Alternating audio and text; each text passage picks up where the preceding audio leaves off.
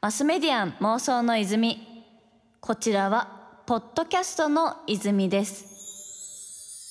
80ポイントラブ東京 FM 早川ゴミがお届けしています。ここからはスペシャルゲストさんをお迎えして一緒に妄想していきたいと思います。それではご挨拶の方お願いいたします。えー、糸井重里です。よろしくお願いします。よろしくお願いいたします。はい、いやでも私結構今日緊張していて、あの、えー、糸井さんとは初めてお会いするんですけど、もともと私大学在学中の頃まであのゲームクリエイターを目指していて、うん、プランナー職を目指していたので、なんかまさにその自分自身一番 RPG に幼稚園の頃からもうずっと影響を受けて、もう特に小さい頃とか病弱だったんでもう病院の中で永遠にゲームをやってるっていうのでもうひらがなとカタカナはゲームで覚えたんじゃないかってくらいなんですよね。なんで結構そこら辺もあってこう特にマザーは私も好きなシリーズなので、うん、まあ今日お会いできてすごい光栄だなと思ってます。ありがとうございます。いやいやありがとうございます。あの早川ゴミってみんなはなんて呼んでんですか？早川さんって言ってるんですか？早川さんかゴミちゃんかですね。ゴミちゃんどっちがいいんですか？ゴミちゃんって呼んでもらっていいですか？じゃあゴミちゃんで。ありがとうございます。はい、嬉しい。まあ糸井さんといえばほぼ日と、うん、まあいろいろこう作られてますけど私は印象的だなと思ってちょっと先にそのマザーの魅力をちょっと私が語るコーナーにこれ入ってもいいのかなと思ってるんですけどマザーっていうのがね糸井さんがもともとやられていたゲーム会社で作られたの RPG シリーズなんですけど、うん、マザーからマザー2マザー3と出ていて、うん、その当時って言っても私95年生まれなんで、うんね、ちょっと生まれてないんだよね。そうですね生まれてないんですけど、ゲームボーイのリメイク版とかでやらせていただいてて、でやっぱりその私としても衝撃だなって思ったのがそれまでって比較的こう中世とか、割とこう自分の想像がつかないところの RPG って多かったと思うんですよね。なんでちょっと自分が強い力を持つみたいな、じゃなくてこうすごい現実的なというか、なんか自分がもしかしたらみたいなくらいのこう身近なところで起きる RPG っていうのがやっぱり衝撃だなと思っていて、何かこう例えばセーブする時も電話でこう電話かけてみたりとか、うんね、なんかそういう一つ一つのアクションに私はすごい愛を感じてまして、うん、その当時もともとコピーライターとか作家としてその活躍されてたと思うんですけど、そこでゲームを作られた理由とかもちょっと教えていただいてもいいですか、うん、えー、っと、うん、いろんなまあ原因があるんだけど原因があるんだけど、はい、僕が喘息だったんですよ。ちなみに私も喘息でした。喘息。喘息 のためにはゲームって最高にいいわけですよ。その起き上がってゲームできるから、うん、そうですね。寝ちゃうと苦しいから。苦しい。だから夜中にマリオをやってたんですよ。うんうん、で。ありがたいなって気持ちがあったわけそのゲームに対して、はい、だから今でもマリオを作ってるあの宮本さんとはなんか、うん、その時の恩は忘れないぞみたいな気持ちはあるの。でそのマリオとか面白いからやってたんだけど RPG ってもともとあのパソコンの方のゲームでパソコンゲームが多いですね、うん、ブラックオニキスだとかウルティマだとかそういうのがあって、うん、伊藤さんそっちの方が面白いですよって言われて大人はこっちみたいに勧められたんだけど、うん、どうも面白くないんだよ。うんテーブルトークの RPG から来てるから、はい、うんカード1枚ずつ出すみたいな遊びなんで、ピンとこなかったんですよ。あのマリオが飛んだり跳ねたりしてるのに比べて。で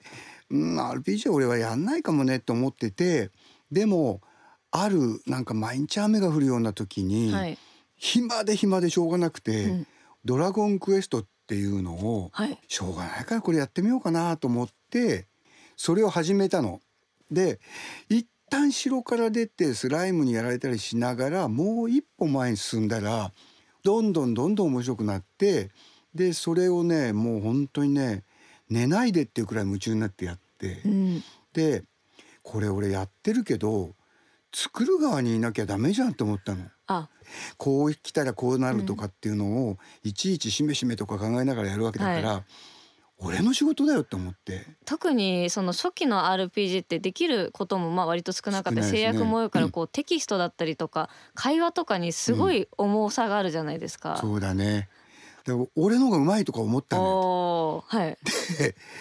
やってみたいなと思って、うん。で特に最後のあのエンドロールに自分の名前がないっていうのがすごい寂しかったの。あ俺だったらこうするなって思いあそれ確か妄想だわ。ーあ妄想ですか？ああそうだ。で剣と魔法のみたいな中世のっていうのに、うん。ロールプレイングゲームがえそこまでこういうゲームの約束なの？っていうのが結構約束的でしたもんね。そうなんですね、うんで今でもそれは残ってるみたいなとこあってやっぱり魔法を成立させないとロールプレイングゲームって、うんあのーダメだからやっぱり唯物論のままじゃできないんで,、はい。でその意味でうん現代にできたらいいのになって言って、例えば最初ポルターガイストではい。とかっていうのを考え始めたんだよ。うん。でそれノートに書いてどうするんだろう分かんないって思ってたら、うんたまたま任天堂で違うことで呼ばれて、おお、そういった機会がうん巡ってきて。生まれて初めて大阪の電通の人から任天堂の社長に会いませんかって言われて、なんかその用事じゃなくてこれを見せてやれと思って 行ったのはがきっかけです。おお、すごいですね。いやでも、うん確かにそのお話伺ってて思ったのがやっぱりそれまでのこう RPG って割とそれこそテーブルゲームから来てるような A と言ったら B と返ってくるみたいなのがまあこうベースだったと思うんですけどこう結構マザーの場合それ以上のこうちょっとした血が通ってる感じがあるといううんかそれこそそのモンスターを倒すだけじゃなくてこう我に返ったりとかうん。なんかこういった節々のところにこう糸井重里さんの考え方というかうん。なんかそういったものがすごい感じられるなと思ってうん。でも実際そこに立ったのはやっぱプレイしていてあれってこう妄想の部分からスタートされていたんですね。そういえばそうだったね。マスメディアン妄想の泉。80ポイントラブ東京 FM 早川ゴミがお届けしています。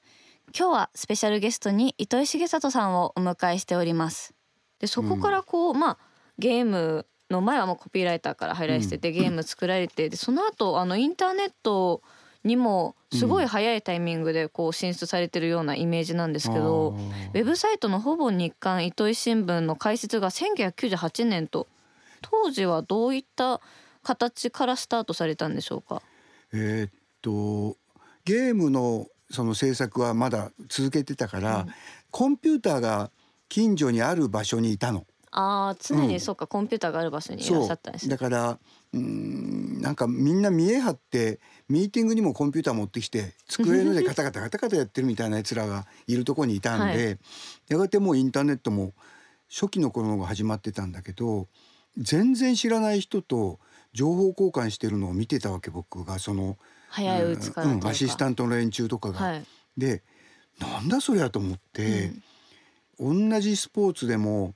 新聞記者がいてデスクがいて新聞になるっていうのが情報だった時代に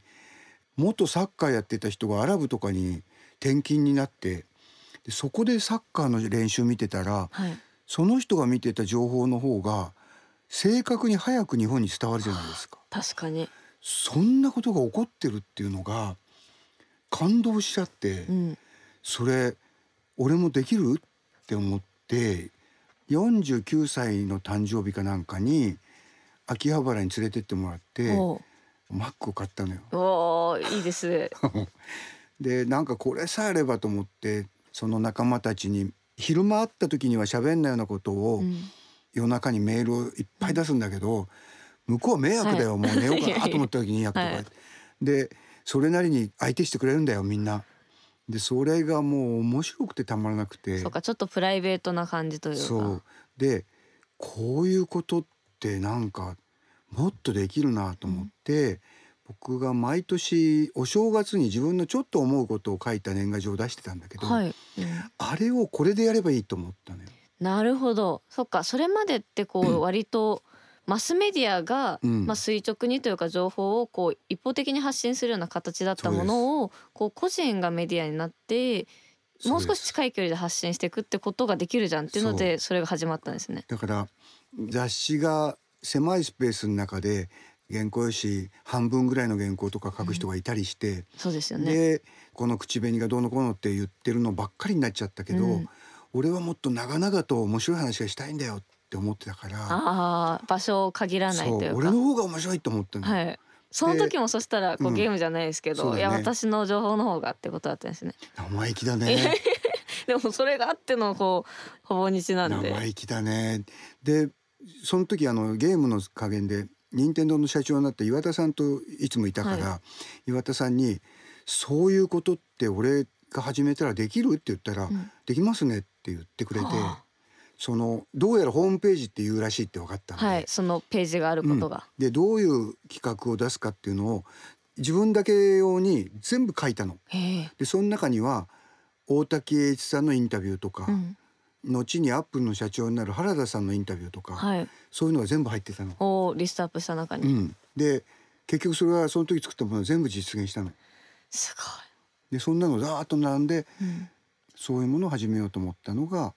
スタートです。すごい。でもこう今でこそ結構個人がメディア化してうん。何か発信していくみたいなことっていろいろな形でこう捉えてると思うし、なんかそれがこう今っぽいなっていうか自分に合う雑誌を見るんじゃなくて自分に合う例えばインフルエンサーとか発信者の人をこうフォローして、でさまざまこうインプットしてじゃあ自分はこれがいいなとかうん。選べる時代になってるなって思うんですけどなんかそれのこう原型じゃないですけど、うん。そういった形をこう作られたのってもしかしたら糸井さんなんじゃないかなっていうのは今こう改めていやいっぱいいたんだよ。はい。あの東北の方にねこういう人がいるようだとか、うん。普段公務員してるけどこういうこと書いてるよとか、はい。そういうのいっぱいいたんですよ。ただ僕は今まで自分の名前で仕事してきたんで逆だったんですよ。つまり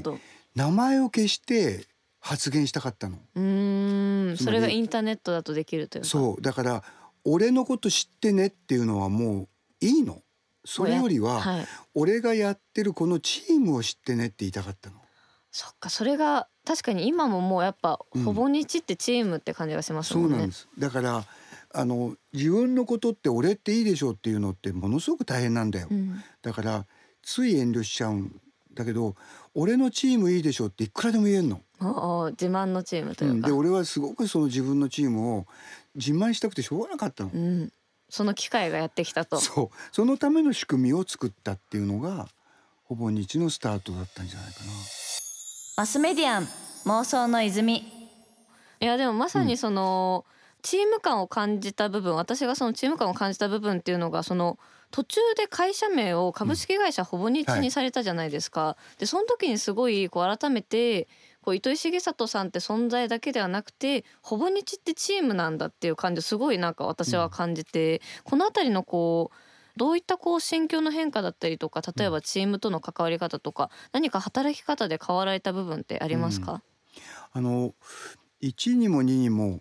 チームで仕事していく時代になるだろうなっていうのははい、それまで一人でフリーでやってたから、うん、ものすごく憧れがあったんですよ。あそれは憧れって憧れですねだからはい、よその代理店にこフリーのコピーライターとして入って仕事してもそのチームとやってるのが面白くなってくるわけ。で「俺って偉いでしょ」なんていうのはもう本当はどうだってよくなるの。はい、やっぱりこのチームで勝ったよなっていうのがうん、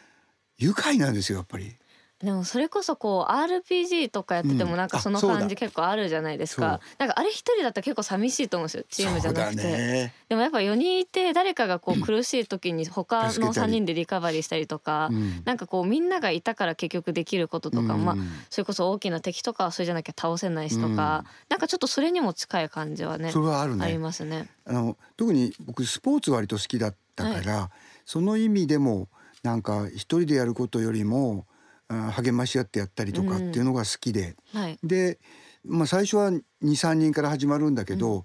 これが僕の名前出さないでみんながかっこいいなとかあーそこのチーム入りたいなとか、はい、こう拍手が来るような、うん。そういうのをやりたかったっていうのがスタートで、はい。でも食えないんですよまずは。あ食えないんですか、まずは食えない。それはどうしてか？人数が多いから。だってそのうーんその給料もの分もあるし、そうですねただみんなが集まってくればなんとかなるって思ってたんですよね。うんはいだからその頃の例えで言うとインターネットっていうのをアメリカの西部開拓地に例える人がいたんですよ。ほうというと東海岸にまあイギリスからの人たちは上陸するんだけど、うん西へ行くじゃないですかロスアンゼルス側に。うんでそれは金が出たんですよ。ゴールドラッシュって言われてて、はい、うん、その金を掘り当てるためにみんなが全財産を投げ打って馬車に乗ってあそっかゴールドの掘りに行ったんですよ。うん。でも金で掘り当ててお金持ちになった人は一人もいないんですよ。はい。どうだったかっていうと金を掘る人に向けてうん。ジーンズを作った人がいたんだよ。そうでしたね。例えば。うん。それとかその掘るための道具を売る人がいたり、ねあるいは宿屋を経営する人がいたり、うんで一番最後まで大きくなったのは西に行くための鉄道会社ですよ。あーそっか。みんなが向かっていくところをサポートしてと、うん、だから人が夢を描いたり欲望に向かって固まって動く時って、何やっても仕事になるんですよ極端に言うと。確かにそのムーブが起きてる時はそうですね、で僕はインターネットっていうのはそういうもんだと思ってたかじゃあこう向かっていく動きがこれから起きると、ら、うん、だから途中でもうダメだって思ったりうん。潰れたってなんなければ、なんだか知らないけどなんとかなると思ったのよ。なんかコツコツコツコツそもそもがこう大きくなっていくところだからこそうん。何か可能性があるんじゃないかと、そう。で僕はまずは3万人4万人の単位でお客さんがつくところまでは我慢しようと思ったの、うんうん、そしたら4万人っていうのが野球場が満員の数字なんですよ。すごい。そう考えるとねうん、こう多いというか。多いんです。うん。で野球場が満員の時って野球見てる人なんてほとんどそんなにいっぱいはいないんだよ。うんうん。そのビール飲んでる人とあか確かに横でお話ししてたりとか、で弁当やらビールを売る人がちゃんと稼いでるってことでしょ？そうですね。うん。だから4万人いるってことは俺が弁当屋になれば食えるんだよ。確かに。そこで何かこう、うん。まあ付随するところも含めてみんなが割と食べていけるような環境になってきますもんね、でもその準備はしてなかったんだよ。ああしなかったですか？実を言うと、はい、うん、分かんなかったから。だからひたすら面白いでしょ面白いですよっていうのを、集まれみたいな感じで、うんやうん。で野球チームやる時にユニフォームを作るように、うん。T シャツ作りましょうよってみんな言うんだよ。あー確かに、ううん。んユニフォームの T シャツ作りましょのう。でそれ売りましょうよって言われたの。でも売るってなるとまたちょっとハラハラしね。ドキドキしますよね。うん。で売れ残ることばっかり考えますよね、はい。やったことないから。で最初にそのドキドキしながら作った T シャツがなんか2,000枚近く売れたんだよ。結構ですね。しかも2000っていうと数百枚とかじゃないですからね、うん、でえ？っと思って、うん。T シャツに当たるものっていうのがいっぱいあるのかもしれないな。うん。でそれがビジネスって言葉より前に始まったビジネスなんです。なるほどで実際そこにこうたくさんの観客が集まってくる中で、まあ、チームのメンバーもどんどん集まってきて、うんまあ、プレイヤー側も増えてきてという形うんなんですかね。そうです。でそうすると勤めている人も増えていくわけではい、それがどんどん結婚はするわ子供は生まれるわ、うん、人は増えていくね。でお客さんたちもどんどん年も取っていくし全関係者が増えてきますもね。そうんです。でそしたら僕が辞めたなんて言えないわけで、だったらここに集まって何かやってったらもっといいことがあったとかうん、もっと面白いことができたとかあの一人じゃできない大きいことができたとかそっちに向かっていくべきかなと思って、はい。今まではそう頼まれた仕事を、うん、やってもいいんだけどやろうかななんて言ってたんだけどこっちから頭を下げてお願いする仕事ばっかりやろうと思ったの。ああじゃあもうこちらからこうほぼ日って看板だったりとかお客様含めてうんお願いしますという形でプッシュでやっていくというでか。それは自分がやりたいことだからうん、お願いしますっていうことはやりたいことじゃなかったら言えないわけで。言えないですね。うん、でだんだんと強い会社とかうん、にしていきたくなってでその組織がまた次の新しい人とかうん、新しいプロジェクトを生んでって、はい。また新しい人が入ってきてっていうそういうことがここにいたらできるんだっていうのを、うん、今度は別の夢としてはい。持ってみたかったっていうことかな。マスメディアン妄想の泉